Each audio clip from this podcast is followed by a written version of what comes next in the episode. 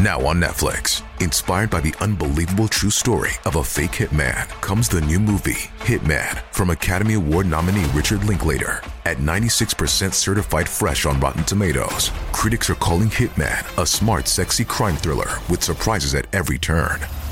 Starring Glenn Powell and Adria Arjona, Hitman. Now playing on Netflix and in select theaters. Rated R. Al Capone a peut-être régné en maître sur Chicago. Lucky Luciano a peut-être dirigé la quasi-totalité de New York. Mais lorsqu'il s'agissait de Harlem, vous n'aviez pas d'autre choix que de traiter avec Bumpy Johnson. Ce nom ne vous dit probablement rien, et pourtant, ce fut l'un des gangsters les plus marquants de l'histoire de la pègre américaine. Il était considéré comme le parrain de Harlem des années 30 à 60, un quartier du nord de Manhattan où il contrôlait tout. Vous vouliez ouvrir un business de jeu? Vous deviez passer par Bumpy. Vous vouliez ouvrir un bar clandestin, vous deviez passer par Bumpy. Vous vouliez faire quoi que ce soit d'illégal à Harlem, vous deviez passer par Bumpy. Frank Lucas, célèbre trafiquant de drogue interprété par Denzel Washington dans le film American Gangster, qui était un de ses hommes de main, disait Si vous vouliez faire des affaires à Harlem, vous les faisiez avec Bumpy Johnson, ou vous étiez mort. En cas de besoin, la police et les politiciens s'adressaient à lui, et même la mafia passait par l'intermédiaire de Bumpy pour faire affaire. Aucun autre gangster afro-américain de l'époque n'a pu se targuer d'en avoir fait autant. Dans une période où les discriminations raciales étaient très marquées, en tant que noir, il fallait se frayer un chemin et franchir les obstacles pour espérer avoir une part du gâteau et goûter au rêve américain. Et ce, même dans le monde de la pègre. Bumpy a été l'exception qui confirme la règle. Mais avant de devenir le parrain de Harlem, il commença comme beaucoup d'autres au plus bas de l'échelle. Je vous propose ici de découvrir son histoire.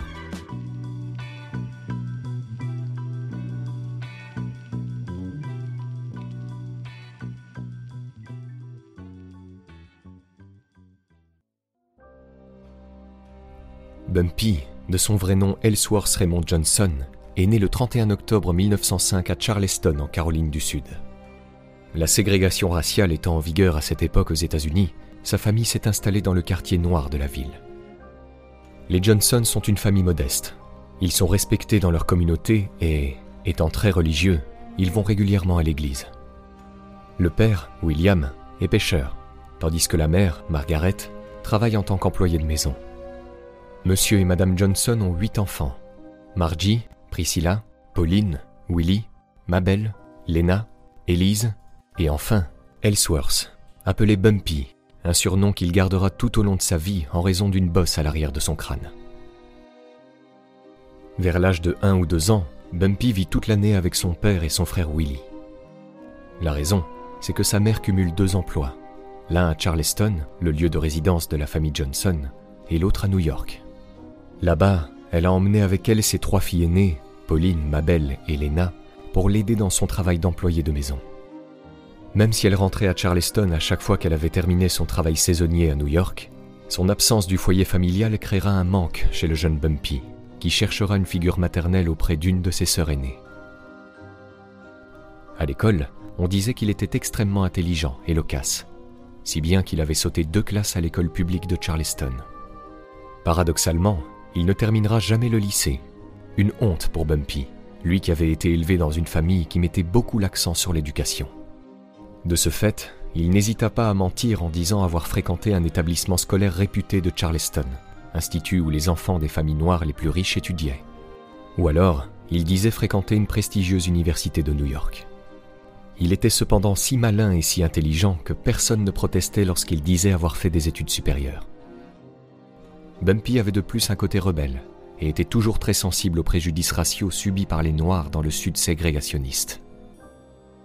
D'ailleurs, sa famille se retrouva dans la tourmente en raison de ses discriminations raciales lorsqu'il atteint l'âge de 10 ans. À l'époque, Willie, son grand frère de 19 ans, est en effet accusé d'avoir tué un homme blanc en Caroline du Sud, État dont les habitants étaient connus pour prendre les choses en main lorsqu'un noir commettait une infraction contre un blanc.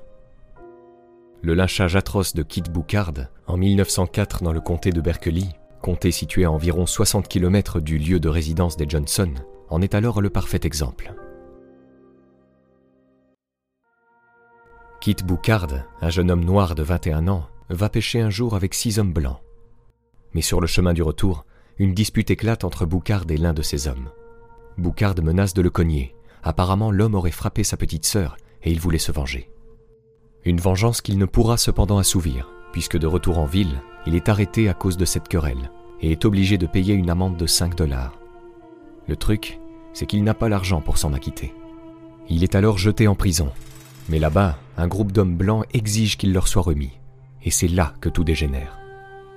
Il l'emmène au bord d'une rivière et le torture. Il le scalpe, lui crève les yeux, lui coupe les parties génitales et la langue, puis l'attache à une grille et le jette dans la rivière pour le noyer. De toutes les personnes responsables de ce crime, aucune ne sera traduite en justice. Du coup, lorsque Willy, le grand frère de Bumpy, rentre chez lui et annonce à sa famille qu'il est accusé d'avoir tué un homme blanc, les Johnson paniquent. Ils veulent sauver leur fils d'un possible lynchage. Alors ils le font rapidement sortir de la ville et l'envoient à New York, où vivent déjà Margie et Pauline. Bumpy les rejoint plus tard en 1919.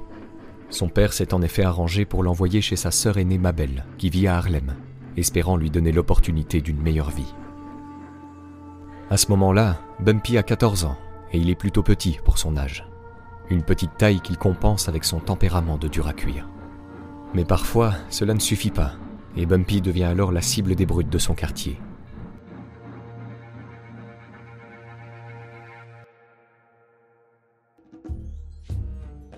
Une de ces altercations se produit lors de son premier jour d'école à Harlem. Il n'est qu'à deux pâtés de maison de son établissement scolaire lorsqu'il croise six autres adolescents au coin de la rue, en train de lancer des dés contre un bâtiment. Il ralentit et jette un coup d'œil, puis, au moment de repartir, il entend un des jeunes l'interpeller, et sent qu'on lui attrape le bras.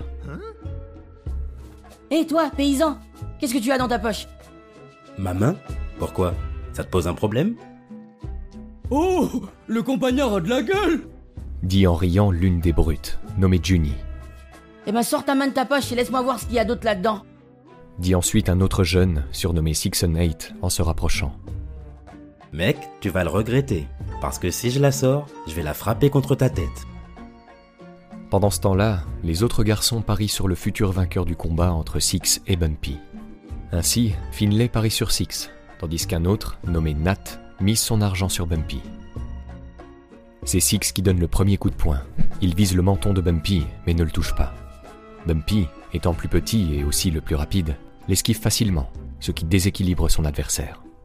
Puis il sort effectivement sa main de sa poche et, comme il l'a promis, Six allait le regretter. Son poing atterrit en plein milieu de son visage. Et Six, le nez cassé, tombe à genoux pendant que du sang gicle un peu partout. Puis le deuxième coup de poing de Bumpy s'abat dans le flanc de son ennemi, ce qui l'affaiblit encore plus. Six n'est pourtant toujours pas au tapis.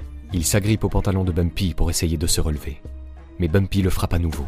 Sauf que cette fois-ci, lorsqu'il le touche, des pièces d'argent tombent de son poing et se répandent sur le sol.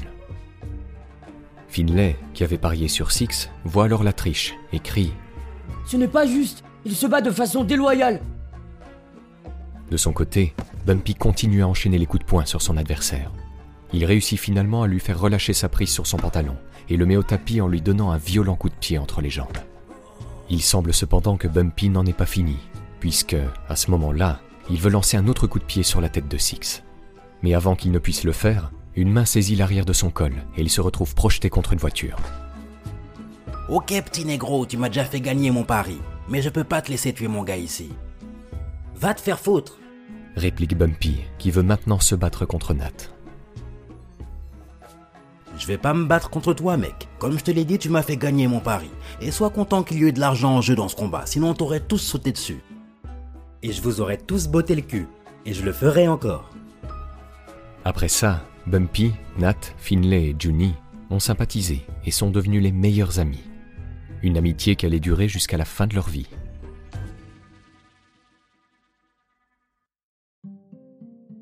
Suite à cette rencontre, Bumpy ne mettra toutefois plus jamais les pieds à l'école. Tous les matins, il quittait l'appartement de sa sœur Mabel pour aller retrouver ses nouveaux amis.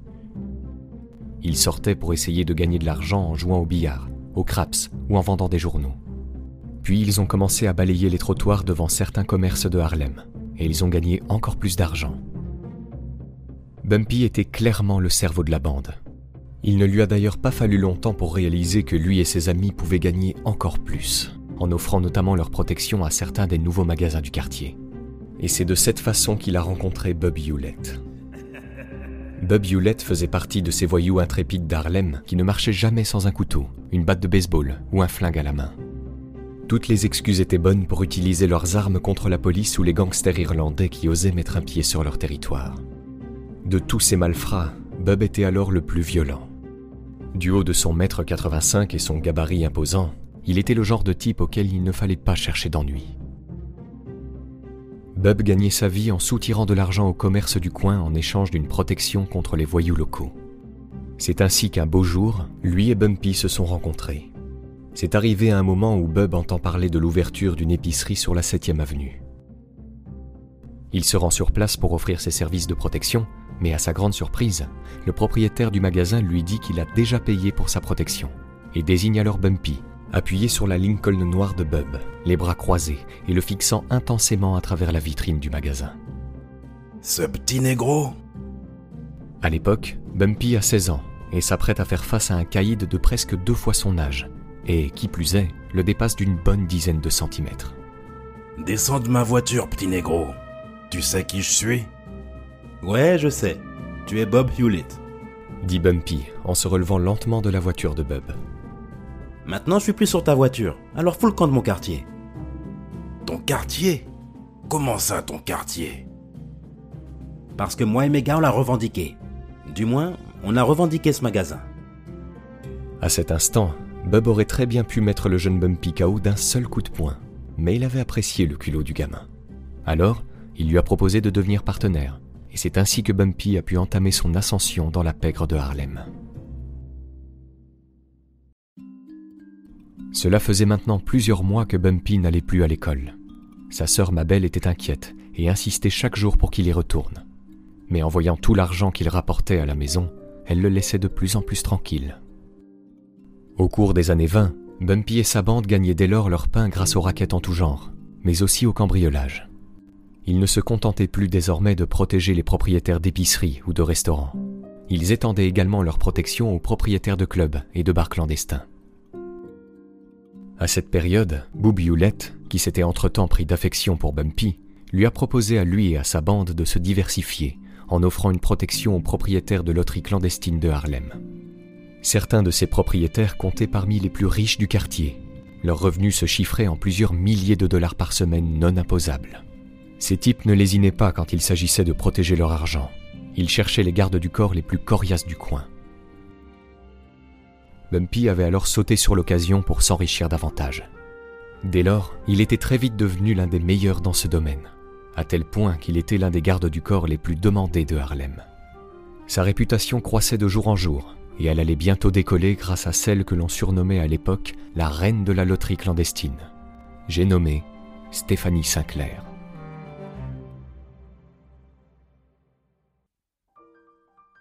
Stéphanie Sinclair était une chef de gang d'origine française à Harlem. Elle évoluait dans le business du jeu, et dans les années 20, elle avait réussi à développer un vaste empire criminel dans le quartier. Elle avait engagé Bumpy pour protéger l'une de ses nombreuses loteries clandestines. Impressionnée par ses aptitudes de protection, elle avait même fait de lui son garde du corps personnel. Bumpy l'escortait par exemple lorsqu'elle allait voir des pièces de théâtre. De là, une amitié s'est très vite nouée entre les deux. Chez Sinclair, Bumpy admirait sa classe, mais aussi le fait qu'elle était toujours prête à se battre pour protéger ce qui lui appartenait. Ce qui s'était produit dans les années 30, lorsque la mafia voulut obtenir une part du gâteau du business du jeu à Harlem.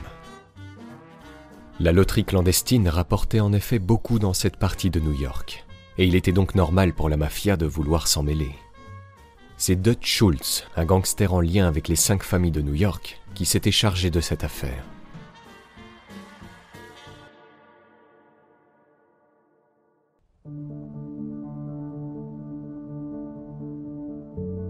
Schultz opérait dans le Bronx et avait fait fortune grâce à la contrebande d'alcool durant la Prohibition. En 1933, la Prohibition étant abrogée, il n'a pas d'autre choix que de trouver d'autres sources de revenus. Pour développer son empire, il se tourne par conséquent vers une affaire on ne peut plus juteuse. La loterie clandestine de Harlem. Nous sommes en pleine Grande Dépression, et à l'époque, un jeu d'argent illégal s'est implanté un peu partout à Harlem. Le jeu des nombres. Le jeu des nombres était en quelque sorte la loterie du pauvre. Le parieur devait choisir trois numéros, et si le lendemain ces chiffres étaient tirés, alors il remportait un gain en fonction de ce qu'il avait misé. Il vous suffisait par exemple de parier un dollar pour espérer en obtenir 600. La tentation de jouer était donc immense pour les habitants de Harlem, qui ne gagnaient en général que 10 à 15 dollars par semaine. Ce business rapportait au début des années 30 plus de 50 millions de dollars par an. Une somme énorme quand on sait que le pays était en plein marasme économique. Certains des propriétaires de ces loteries gagnaient plus que le président américain lui-même, c'est vous dire. Il n'a donc pas fallu longtemps à Dutch Schultz pour prendre connaissance de cette opportunité. Son but était de se réserver une part du gâteau. Et quand vous connaissiez le personnage, vous saviez que vous deviez prendre cette menace au sérieux. Schultz était un paranoïaque. Il pouvait tuer par pur plaisir et répondait à tout par la violence. Il lui était par exemple déjà arrivé, avec ses hommes, de battre un type quasiment à mort, de l'attacher et de lui bander les yeux avec un vêtement infecté par une MST, le rendant dès lors aveugle. Sinclair avait donc clairement du souci à se faire. Schultz avait commencé à envoyer ses hommes à Harlem pour dire aux propriétaires de loterie qu'il était prêt à se joindre à leurs opérations. En échange, il s'arrangeait pour qu'il n'ait pas de problème avec la police, et il leur fournissait également une protection, notamment contre le kidnapping, menace qui était en réalité perpétrée par ses propres hommes. De là, il a pu s'implanter dans le business du jeu à Harlem, et son empire s'est considérablement développé, ce qui ne faisait pas l'affaire de Sinclair. La guerre entre les deux clans était ainsi inévitable. Bumpy, lui, était toujours sous les ordres de Sinclair. Dans les années 20, il s'était fait arrêter quelques fois. Il avait notamment été envoyé en prison pour cambriolage, faisant deux ans sur les dix préalablement prévus. Il a été ensuite condamné en 1927 à deux ans supplémentaires pour agression, pour enfin y retourner aussitôt après une condamnation pour vol. Et c'est une fois après avoir purgé cette peine que les choses sérieuses ont véritablement commencé pour lui. Nous sommes à la fin de l'année 1931. Bumpy sort de prison après avoir purgé une peine de deux ans et demi. Pendant son absence, Stéphanie Sinclair avait reçu la visite de Bob Hewlett, qui travaillait à présent pour Schultz. Bob voulait convaincre Sinclair de rejoindre leur organisation, qui comprenait dorénavant la plupart des propriétaires de loterie de Harlem. Une proposition qui l'avait rendue furieuse. Il faut dire que la pression sur son clan devenait de plus en plus forte. Depuis son différend avec Schultz, elle et ses hommes étaient la cible régulière de fusillades en voiture.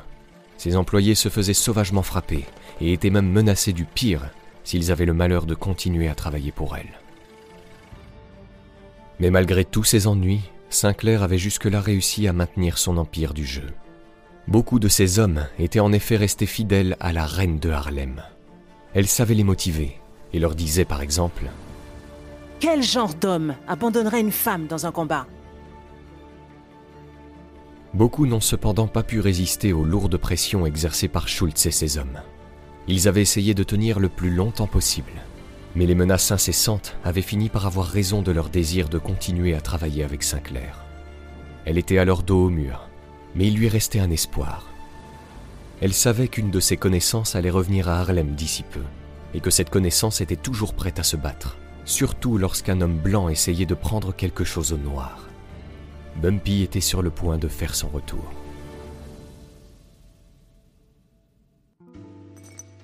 Cela faisait seulement deux jours que Bumpy était sorti de prison. Âgé de 25 ans, il retournait dans les rues de Harlem. À ce moment-là, il revoit Bob Hewlett dans un bar. Ce dernier lui tape sur l'épaule. Je vois que tu es rentré. Bienvenue à la maison. Alors, comment t'ont-ils traité là-bas? Comment tu crois? Comme de la merde? Eh bien, tu as raison. Tous deux se mirent à rire. Pourtant, ce qu'il y avait en jeu était tout sauf drôle. Tout le monde à Harlem savait en effet que Bob travaillait pour Schultz et qu'il allait tenter de convaincre Bumpy de travailler avec lui. Le truc, c'est que tout le monde savait aussi que Sinclair voulait faire de Bumpy son allié dans cette guerre. Les gens se demandaient du coup dans quel camp Bumpy allait se ranger. Bub poursuivit en disant à Bumpy qu'il avait du travail pour lui. Ah oui? Quoi? La même chose que tu faisais avant de quitter la rue. Je garde les gens dans le droit chemin. Et je m'assure qu'ils font ce qu'ils sont censés faire.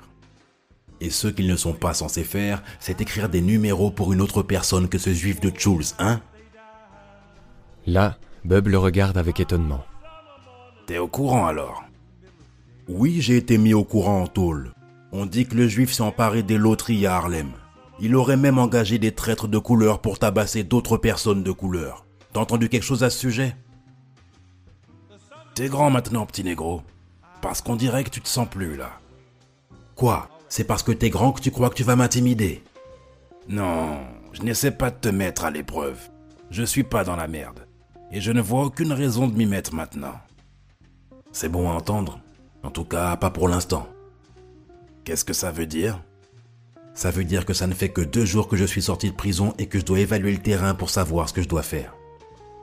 Si tu travailles pour Dutch, je peux te garantir 200 dollars par semaine. J'ai entendu dire que t'étais payé 300 dollars. Oh, alors maintenant tu penses que tu devrais gagner autant que moi. Je te l'ai dit, tu te sens plus, mec. Mais t'es un mec bien. Laisse-moi parler à Schultz et voir ce qu'il a à dire. Je suis sûr qu'on peut trouver une solution. Non, ne fais pas ça. Je ne me vois pas prendre le parti de l'homme blanc contre l'homme noir. Fais ce que tu as à faire, et je verrai ce que je ferai. Hmm, d'accord. Puis les deux se sont serrés la main et se sont quittés.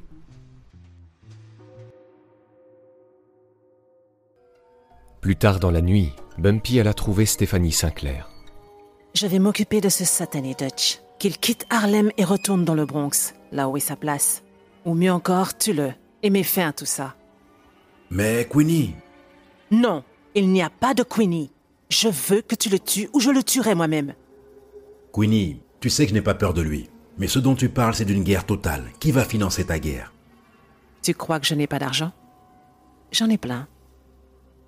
Eh bien, il faudra bien plus que de l'argent. Il faut compter au moins 200 dollars par semaine pour chacun des hommes que tu recruteras. Et même si tu en as 10, ce qui est loin d'être suffisant, ça fait 2000 dollars par semaine. Et en plus des hommes, tu dois acheter des armes, payer les flics et les cautions. Et ça va pas être une question de jours ou de semaines. Cela va prendre des mois, peut-être des années. Bon sang, tu penses que tu as assez d'argent pour tenir aussi longtemps Avec tes loteries qui sont attaquées tous les deux jours? Finalement, Bumpy et Sinclair organisèrent une réunion avec des dizaines d'acteurs afro-américains de la scène du jeu à Harlem. La plupart annoncèrent qu'ils ne croyaient pas à la victoire du clan Bumpy Sinclair. Beaucoup avaient en effet peur de perdre de l'argent, sinon leur vie, à cause de la menace Schultz. Cependant, certains se rangèrent de leur côté, et c'est alors que la guerre entre Schultz et Sinclair a véritablement commencé. Dans cette guerre, Bumpy avait évidemment le soutien de ses vieux amis Nat, Finlay et Junie. Il sortit d'ailleurs un jour avec eux et croisa Bub Hewlett de l'autre côté d'une rue. Restez ici, mais restez bien en vue. Hey Bub Hey, je te cherchais. Répondit Bub d'un air suspicieux, une main dans sa poche. C'est à ce moment-là que Nat vit la main de Bub cachée. Bumpy, ça va? Bumpy lui fit signe que tout allait bien, tout en gardant un œil sur Bub, qui avait toujours la main dans sa poche. Je t'ai dit que je te ferais savoir ce que j'allais faire, tu te souviens? Et? Je travaille pour Queenie. Mec, tu fais le mauvais choix. La reine va tomber, c'est évident. Ah ouais? Tu sais que ça veut dire que tu vas devoir te battre contre moi et mes hommes. Je sais, ça va devenir très intéressant. Je crois qu'on se reverra, Bumpy. Ouais, mec, mais je compte bien te voir en premier. Bub et Bumpy éclatèrent à nouveau de rire, puis se séparèrent. Une fois retourné dans la voiture, Bumpy dit à ses amis Je me sens comme le président des États-Unis. Je viens de déclarer la guerre. Et vous, vous êtes mon armée. Maintenant, on doit trouver un plan de bataille.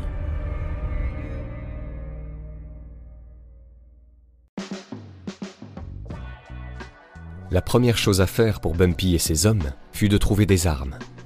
Pour ça, ils pouvaient compter sur Finlay. Johnny, lui, était le deuxième cerveau de la bande, la personne idéale pour mettre les plans de Bumpy à exécution. Bumpy était du coup le planificateur, et Nat, la personne en charge des règlements de compte, le genre de type impitoyable qui ne reculait devant rien. Avec sa bande de neuf hommes, Bumpy s'attaqua ainsi aux soldats de Schultz. Ils étaient largement moins nombreux que l'ennemi. Il n'avait donc pas d'autre choix que de choisir la stratégie de la guérilla pour espérer l'emporter. Et il faut dire qu'ils s'en sont très bien sortis. Contrairement aux hommes de Schultz, Bumpy et sa bande se fondaient en effet facilement dans la masse, en tant qu'Afro-Américains à Harlem, ce qui leur a donné un énorme avantage. Lorsqu'il fallait s'affronter avec la bande de Bub Hewlett, c'était cependant une autre histoire. Bub en voulait beaucoup à Bumpy, et réciproquement. Les deux clans se sont alors affrontés à plusieurs reprises, mais sans qu'aucun ne réussisse à prendre le dessus. Le duel Bumpy contre Bub a finalement pris fin en avril 1933, six mois après le début de la guerre et ce, lorsque Bub, dans une affaire qui n'avait rien à voir avec l'affrontement entre Schultz et Sinclair, a été condamné à purger une peine de 2 à 5 ans de prison. Après son incarcération, la plupart de ces hommes avaient dès lors abandonné la bataille contre Bumpy, sauf quelques irréductibles, comme Ulysse Rollins. Ulysse Rollins avait remplacé Bub en tant que principal homme de main de Schultz à Harlem en 1934. Son intention était claire, il voulait faire tomber Bumpy. Bumpy, en apprenant cette nouvelle, avait ri, sans sous-estimer pour autant son nouvel adversaire, qui avait la réputation d'être un homme dangereux. D'ailleurs, Schultz mettait rarement les pieds à Harlem, ce qui frustrait beaucoup Bumpy, car il n'avait encore jamais eu l'occasion de l'atteindre. Il se déplaçait de plus toujours avec plusieurs gardes du corps, ce qui compliquait singulièrement la tâche. Mais il lui restait une carte à jouer. Cette dernière consistait à prendre contact avec quelqu'un qui connaissait personnellement Schultz, le boss de la mafia new-yorkaise, Lucky Luciano.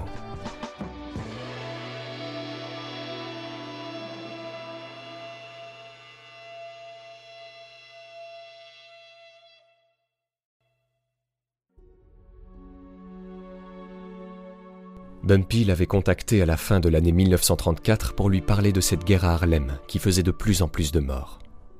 Luciano était bien sûr au courant de ce qui se passait dans cette partie de New York. Il écouta attentivement Bumpy, mais lui dit ensuite qu'il ne pouvait pas s'en mêler. Puis il a ajouté que si jamais il décidait d'y mettre son nez, il poserait ses conditions, à savoir reprendre le business du jeu à Harlem en mettant Bumpy sur sa liste d'employés pour environ 1000 dollars par semaine. Bumpy fut clairement déçu de sa réponse. Il le prévint alors que s'il essayait de s'en prendre au gérant de loterie clandestine de Harlem, il n'aurait pas d'autre choix que de s'en prendre à lui personnellement. Ça avait fait rire Luciano, qui avait dit à Bumpy qu'il n'avait aucune chance de gagner une guerre contre lui. Ce à quoi Bumpy répondit en souriant Schultz avait dit la même chose, et me voilà trois ans plus tard à parler avec toi. Bien qu'impressionné par le culot de Bumpy, Luciano resta cependant campé sur ses positions, et les deux hommes en restèrent là. Du moins, pour le moment. Entre-temps, à Harlem, la guerre continuait de faire rage. C'est au cours de l'été 1935 que Bumpy et Rollins se sont d'ailleurs affrontés pour la première fois. Ça s'est passé lorsque Bumpy a emmené une fille à dîner. Les deux marchaient tranquillement quand Bumpy a aperçu Rollins sortir un couteau et se jeter sur lui. Les deux hommes se sont roulés par terre, ont combattu pendant quelque temps, puis Bumpy s'est relevé et a remis en place sa cravate.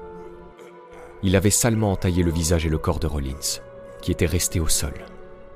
Il avait un de ces globes oculaires qui ne tenait plus que par les ligaments et qui était carrément hors de son orbite. Après cette altercation, Bumpy l'avait alors tranquillement enjambé, puis avait annoncé qu'il avait une envie soudaine de spaghettis et de boulettes de viande. Sérieusement blessé, Rollins fut lui emmené à l'hôpital, mais fidèle à sa réputation de vrai dur à cuire, il ressortit le soir même, recouvert de bandages, à la recherche de Bumpy. Il le trouva dans un restaurant de la 125e rue. Et lorsqu'il l'aperçut, il n'hésita pas une seconde. Il sortit son arme et visa sa tête. Fort heureusement pour Bumpy, la balle n'avait fait que traverser son chapeau et avait terminé sa course sur une pauvre femme innocente, la tuant sur le coup. Rollins se fera finalement arrêter par un policier qui se trouvait par hasard dans le restaurant ce soir-là et écopera d'une lourde peine. On peut dire que Bumpy avait eu de la chance. Il prit d'ailleurs ce jour-là une décision. Il ne porterait plus jamais de chapeau. À cette période, Bumpy voulait toujours la peau de Schultz, Un vœu qui finira par être exaucé en octobre 1935, lorsque Luciano et les autres membres du syndicat du crime organisé américain décidèrent qu'il fallait impérativement l'éliminer. Schultz avait en effet la justice qui lui collait au cul à cette période. Et pour s'en tirer et calmer le jeu, il avait décidé de tuer un procureur du nom de Thomas Dewey. Une solution, pour Luciano et ses associés, tout bonnement inenvisageable. Résultat, Dutch Schultz est abattu dans un restaurant du New Jersey et meurt sur son lit d'hôpital quelque temps plus tard. Le clan Bumpy Sinclair avait donc gagné. Harlem était de nouveau libre et la guerre était enfin finie. Restait finalement à savoir comment s'organiseraient les loteries clandestines maintenant que Schultz était mort. Est-ce que Lucky Luciano allait tout rafler sur son passage, quitte à mettre Bumpy sur la touche? Bumpy allait bientôt avoir des réponses à ces questions. Puisqu'une semaine après la mort de Schultz, il s'est de nouveau entretenu avec Luciano.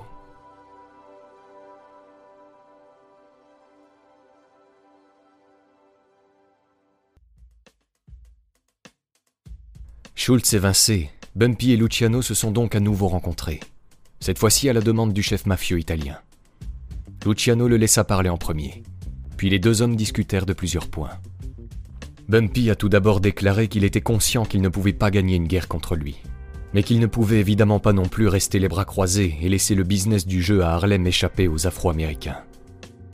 Après avoir écouté Bumpy, Luciano a alors déclaré qu'il était prêt à laisser tranquille tous les acteurs du jeu de Harlem, en tout cas ceux qui l'avaient soutenu durant la guerre. Puis il a ajouté que toute nouvelle loterie qui ouvrirait dans le quartier passerait dorénavant sous le contrôle de la mafia. Après ça, Bumpy a demandé à devenir le partenaire de Luciano à Harlem, dans le sens où la mafia ne tenterait rien là-bas sans son accord et une part dans l'affaire. Bumpy et Luciano ont dès lors négocié pendant des heures sur ces points. Tu ne te rends pas compte que je te fais une faveur Je pourrais te tuer là, tout de suite, et prendre le contrôle de tout. En souriant, Bumpy lui répondit qu'il savait qu'il était un homme d'affaires bien trop avisé pour faire une telle chose. Les négociations se sont donc poursuivies, puis les deux hommes ont fini par rire ensemble, et un accord a été conclu. Bumpy avait réussi à négocier une paix avec honneur et avait tenu tête au plus grand caïd de New York. Un exploit que les habitants de Harlem n'allaient pas oublier de sitôt. Nombreuses seront les personnes qui l'admireront après cela. Si bien que suite à l'entrevue avec Luciano, tout le monde voulut être son ami, faire quelque chose pour lui ou ses acolytes. Désireux de rester dans ses bonnes grâces, les boissons étaient offertes par la maison à chaque fois qu'il entrait dans un bar ou un club. De plus en plus de femmes lui tournaient autour, et certaines célébrités venaient carrément se présenter à lui. Mais ce que Bumpy aimait le plus avec son nouveau statut, c'était de voir les gangsters italiens respecter le deal qu'il avait passé avec Luciano. Aucun ne pouvait se mêler des loteries que possédaient Bumpy et ses amis, sous peine de devoir se confronter à Bumpy en personne. Tout se passait alors pour le mieux, jusqu'au jour où il y a eu un souci avec un des gérants de loterie que Bumpy protégeait. Pour régler le problème, Luciano l'avait convoqué un après-midi dans sa suite luxueuse au Waldorf Astoria.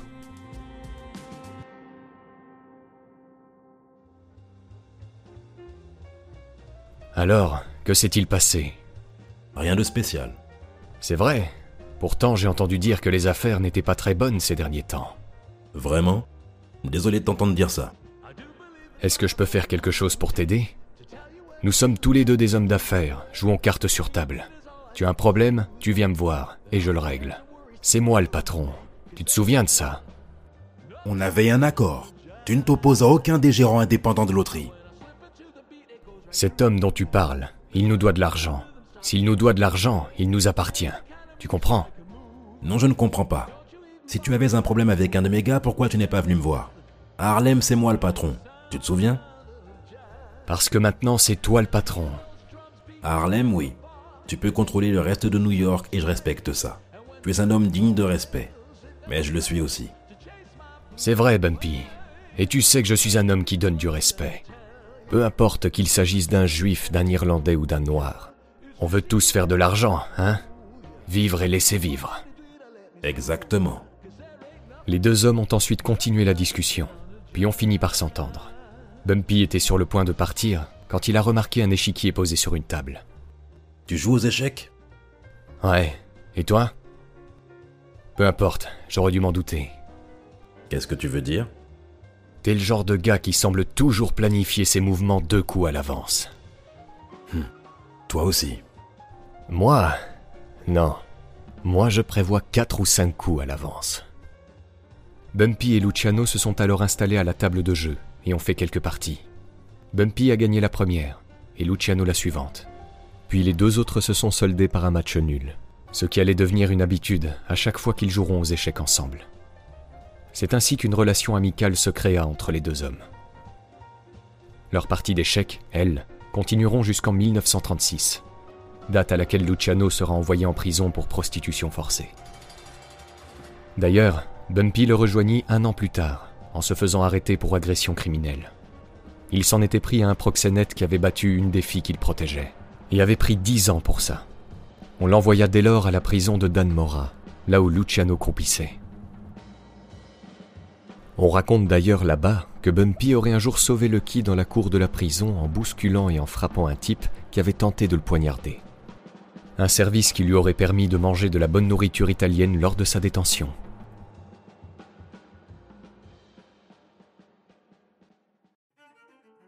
Bumpy sortit de Danmora en 1947. Mais lorsqu'il revint dans les rues de Harlem, les choses avaient changé. Les choses ne sont plus ce qu'elles étaient, Bumpy. Les Italiens ont tout bloqué maintenant. Ils te laisseront peut-être même pas ouvrir une loterie. Me laisser ouvrir une loterie? Et tu peux me dire depuis quand j'ai besoin de la permission d'un Rital pour en ouvrir une? Comme je te l'ai dit, les choses ont changé. De nos jours, personne n'ouvre plus d'établissement sans l'autorisation des Italiens de l'East Side. Quelques jours plus tard, Bumpy se rendit dans l'East Side pour rencontrer Joe Adonis, le chef intérimaire des opérations de Luciano, depuis qu'il avait été déporté en Italie. Bumpy n'aimait pas beaucoup Adonis. Il le trouvait vaniteux et prétentieux. Le genre de gars qui ne pouvait pas passer devant une glace sans s'arrêter pour se recoiffer et admirer son reflet. Il lui reconnaissait cependant certaines qualités. Adonis savait comment s'occuper des affaires, et puis c'était quelqu'un de plutôt loyal. Quand il le rencontra, il était avec Frank Costello, Meyer Lansky, Tommy Lucchese et Albert Anastasia des types à qui Luciano pouvait faire confiance pour exécuter ses ordres depuis la prison, puis depuis l'Italie, lors de son exil. Lors de leur rencontre, le mafieux italien lui offrit en guise de cadeau pour son retour une grosse enveloppe de 6000 dollars, ainsi qu'une Lincoln Continental noire de 1947 toute neuve. Sympa, mais je préfère les Cadillacs. Pas de problème. Prends la Lincoln déjà. Je la remplacerai par une Cadillac dans quelques jours. Merci, ça va m'être utile, car je vais reprendre du service dans quelques jours. Ah ouais? Cool. De quel genre d'affaires tu parles? Le même genre d'affaires que j'avais avant de partir. Je vais ouvrir une loterie. Tu as le feu vert, Bumpy De quel genre de feu vert parles-tu? De celui de nos amis. Tu en as parlé avec nos amis. Mec, je n'ai pas besoin d'en parler à qui que ce soit. Je vais retourner à mes affaires comme toujours. Je vais organiser une réunion et tu viendras discuter de ça. On verra ce qui se passera. Plus tard dans la soirée, Bumpy reçut un appel, et le lendemain il alla s'entretenir avec les Italiens dans l'East Side de Harlem. Il n'était pas seul. Nat, Juni et deux autres amis l'accompagnaient. Tous étaient armés, au cas où la situation dégénérerait. Au rendez-vous, il y avait six mafieux italiens, dont Joe Adonis. Bumpy et ses hommes se sont tranquillement assis autour d'une table avec eux.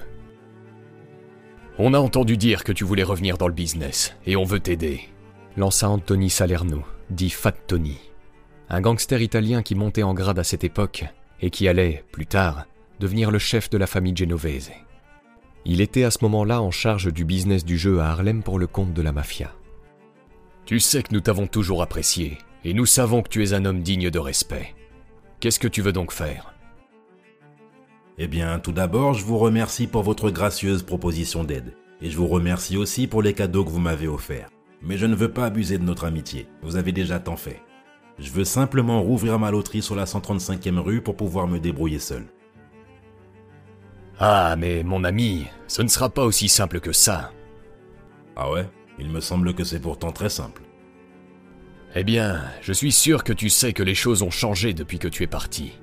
Maintenant, c'est comme ça que ça se passe. Le temps passe et les choses changent. Tu veux ouvrir un établissement sur la 135e Parfait, nous serons heureux de te laisser faire ça. Mais tu dois comprendre, tu gères l'endroit, mais ce que tu gagnes doit passer sous notre contrôle. Tu sais qu'on va te donner une bonne part. Tu as gagné notre respect. Alors je m'attends à ce que vous respectiez le marché qui a été conclu avant mon départ. Je dirige ma propre affaire sans interférence de personne. Cet accord a été conclu avec des amis qui ne sont plus aux commandes. Comme je l'ai dit, le temps passe et les choses changent. Si tu veux faire du business, tu fais du business avec nous. J'avais un accord, et en ce qui me concerne, l'accord est toujours sur la table. Les gens à la tête de la table ont changé, et le marché aussi. Mais Bumpy refusa de se laisser intimider. Il émit un petit rire, puis se leva avec ses hommes. Je suppose que cette réunion est terminée. Il a ensuite regardé Adonis. Tu dois faire savoir à notre ami ce qui se passe et que je ne suis pas très content de la situation. Tu essaies de me donner des ordres, Bumpy? Là, Nat fit un pas en avant, mais Bumpy le repoussa et dit Non, je n'aurai pas la prétention de te donner des ordres, tout comme tu sais que je n'en recevrai pas. En ce qui me concerne, nous sommes égaux, et nous l'avons toujours été. Mais je vous demande, lors de votre prochain contact avec notre ami, de lui transmettre mes meilleures salutations, et de lui faire savoir que j'ai été très heureux de pouvoir l'aider pendant notre absence commune. Bumpy parlait évidemment de la fois où il avait sauvé la peau de Luciano à Danmora. Après cette déclaration, lui et ses hommes sortirent de la réunion. Ils s'arrêtèrent devant une devanture de magasin pour discuter de la situation. On retourne en gare? Peut-être, je ne sais pas encore. Je dois réfléchir à ce qu'on va faire. Qu'est-ce qu'on fait en premier, Bumpy?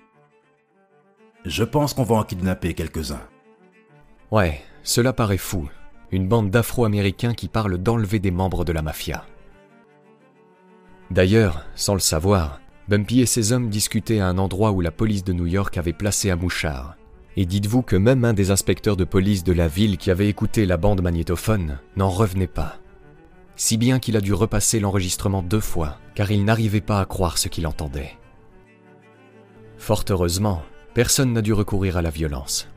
Adonis avait en effet mis Luciano au courant de la situation, et ce dernier lui avait déclaré que non seulement la mafia devait honorer le marché qu'ils avaient conclu avec Bumpy, mais qu'elle devait aussi lui donner tout ce qu'il voulait.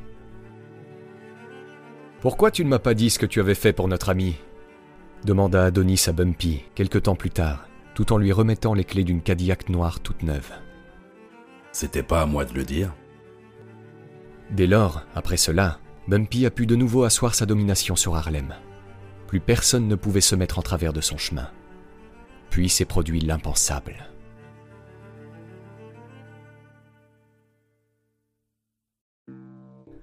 Suite à son accord avec les Italiens, Bumpy a pu donc ouvrir sa loterie sur la 135e. Une affaire qui lui rapportait gros, près de 60 000 dollars par mois, l'équivalent de 700 000 euros aujourd'hui. Sa réputation, elle, avait encore augmenté dans les rues de Harlem. Tout allait donc pour le mieux, jusqu'au jour où il rencontra un dénommé Flash Walker. Flash Walker était un jeune homme orphelin et sans le sou qui cherchait à travailler pour Bumpy. Un de ses amis connaissait Bumpy, et un soir de décembre 1948, il le présenta au parrain de Harlem.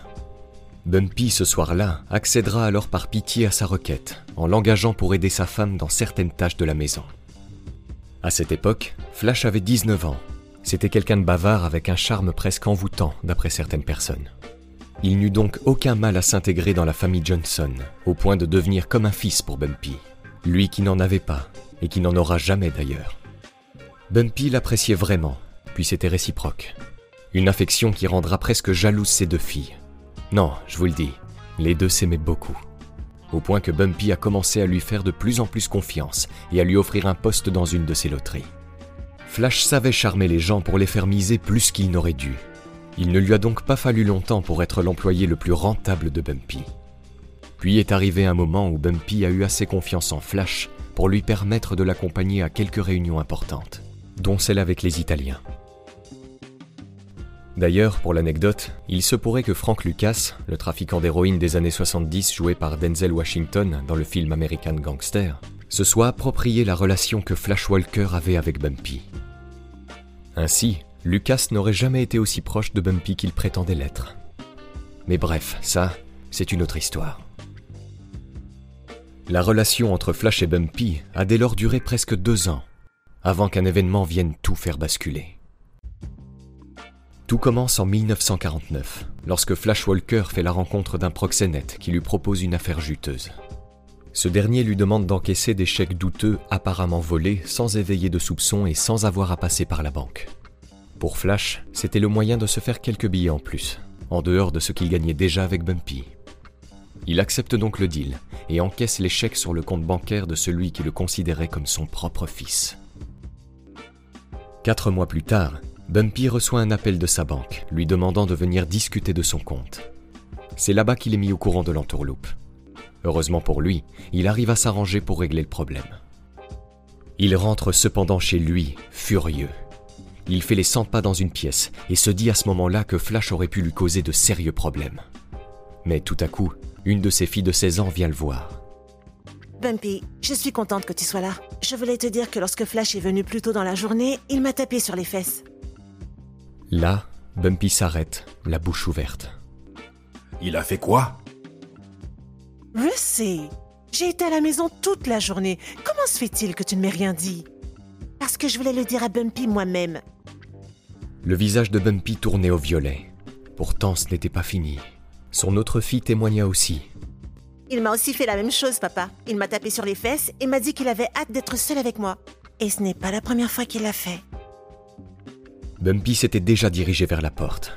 Il monta dans sa Cadillac et partit à la recherche de Flash. Ce dernier sortait de chez lui quand il l'aperçut. Que s'est-il passé, boss? Y a quelque chose dont on doit s'occuper? Bumpy n'a pas dit un mot. Il est descendu de la voiture et lui a collé une droite au visage. Flash n'eut même pas le temps de comprendre ce qui se passait, que Bumpy s'était déjà mis sur lui, le frappait et le traitait de tous les noms. Espèce d'enfoiré, de nègre, bon à rien. Je te fais confiance et je t'accueille chez moi. Et toi, tu te retournes pour me scier dessus. Je vais te tuer. Bumpy continuait alors à le frapper, et ce n'était pas beau à voir. Le visage de Flash devenait méconnaissable. Bumpy se tenait au-dessus de lui, reprenant difficilement sa respiration. Puis il lui a donné un dernier coup de pied à la tête et a hurlé Ne t'approche plus jamais de moi et ma famille, sinon je te tuerai. Après cela, Flash appellera Bumpy toutes les heures pour essayer de lui parler. Mais Bumpy lui raccrochera au nez à chaque fois. Bumpy discutera de la situation avec ses vieux amis lors d'une partie de cartes. Mec, tu sais très bien que tu aurais dû tuer ce petit négro. Merde, un coup de pied au cul comme ça, devant tout le monde Il va pas l'oublier. Tu t'es fait un ennemi pour la vie, là Comme si j'en avais quelque chose à foutre. Je suis avec Johnny sur ce coup-là. Je parierais qu'il va s'en prendre à toi. Pourquoi ne pas le devancer et prendre soin de lui? Occupe-toi de tes affaires, mec. J'ai fait ce que j'avais à faire et c'est terminé. Puis, Nat a grogné. Ce négro en sait trop. Si tu ne t'occupes pas de lui, je le ferai. J'ai jamais fait confiance à ce petit enfoiré. Bumpy a alors continué d'ignorer les conseils de ses amis. Peut-être avait-il encore de l'affection pour son protégé. Quoi qu'il en soit, il regrettera amèrement ce choix lorsqu'il apprendra un soir que Flash projetait, avec l'une de ses ex, de cacher un paquet d'héroïne sous un des coussins du canapé de sa résidence, puis d'appeler les flics afin de le faire tomber. Tous se sont alors réunis dans son salon pour une réunion d'urgence. Pendant une demi-heure, Bumpy et ses amis ont discuté pour savoir ce qu'il convenait de faire. Une fois la réunion terminée, ils sont tous sortis ensemble pour aller chasser Flash. Hélas, il était déjà trop tard.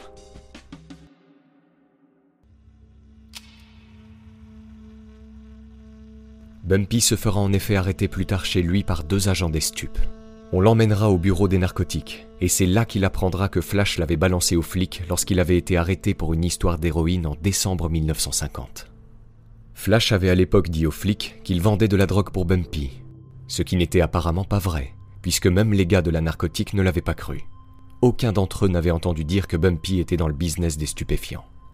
C'est alors que les fédéraux sont intervenus dans l'affaire, et pour eux, même si Bumpy disait la vérité, selon quoi il ne trempait pas dans la cam, il savait qu'en l'arrêtant, il pourrait faire le ménage à Harlem, en le forçant notamment à dénoncer les trafiquants de drogue qui opéraient sur place. Dès lors, Bumpy a dépensé une fortune pour prouver son innocence. Malheureusement pour lui, cela n'a pas suffi. Les fédéraux ne voulaient pas lâcher prise.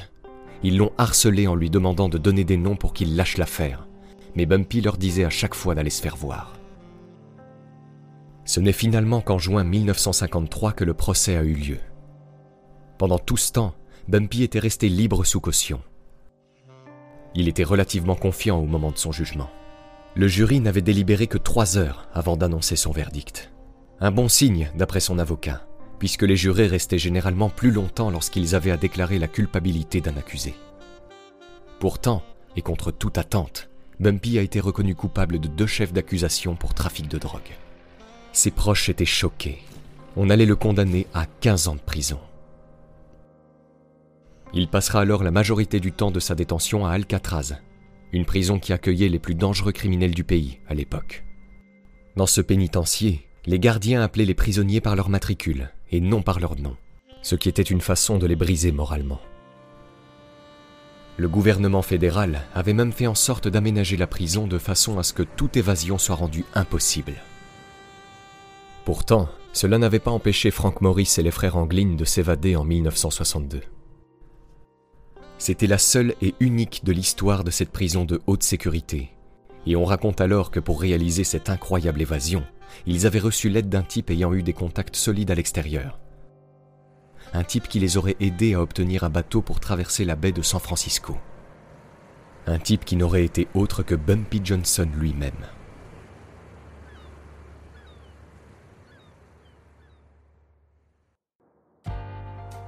Finalement, Bumpy ne fera que 10 ans de prison et sera libéré sur parole en 1963.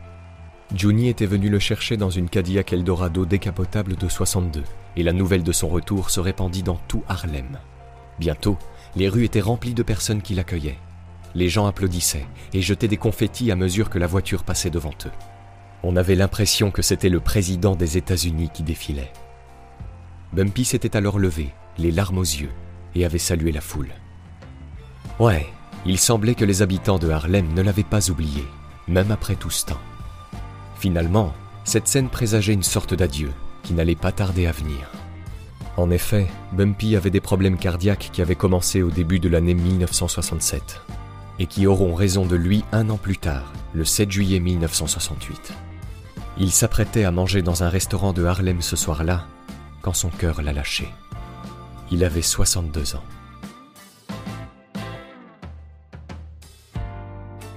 La mort brutale de Bumpy a ainsi choqué tout le monde. C'était la fin d'une des figures les plus mémorables de Harlem, que beaucoup décriront comme un gangster à la conscience sociale. Un criminel qui jouait le rôle de philanthrope en aidant les plus démunis de son quartier. Quelques centaines de personnes s'étaient alors regroupées pour rendre un dernier hommage à celui que l'on considérait comme le Robin des Bois de Harlem. Un Robin des Bois qui restait néanmoins racketteur, proxénète et trafiquant de drogue. Parce que oui, même si Bumpy insistera jusqu'à sa mort d'avoir été piégé pour les accusations de trafic de drogue qui l'ont envoyé à Alcatraz dans les années 50, il trempera tout de même dans le business des stupéfiants plus tard dans les années 60. Bumpy était finalement un type intelligent qui aurait pu devenir avocat ou médecin, mais qui a fini par devenir chef de gang. On dit d'ailleurs qu'il aurait eu des regrets de ne pas avoir poursuivi ses études. Ce que l'on retiendra de lui, c'est l'Afro-Américain issu d'un milieu précaire qui s'est hissé au sommet de la pègre new-yorkaise. Celui qui, avec seulement une poignée d'hommes loyaux, a réussi à tenir tête à la puissante mafia italienne, devenant son seul et unique ambassadeur à Harlem. Un gangster qui a passé 26 ans de sa vie en prison, qui s'est fait tirer dessus 15 fois au total et qui a été décrit par le procureur de son procès en 53 comme l'un des criminels les plus dangereux de l'histoire de Harlem. Regardez dès maintenant la version vidéo de ce podcast en vous rendant sur la chaîne YouTube Profession Gangster.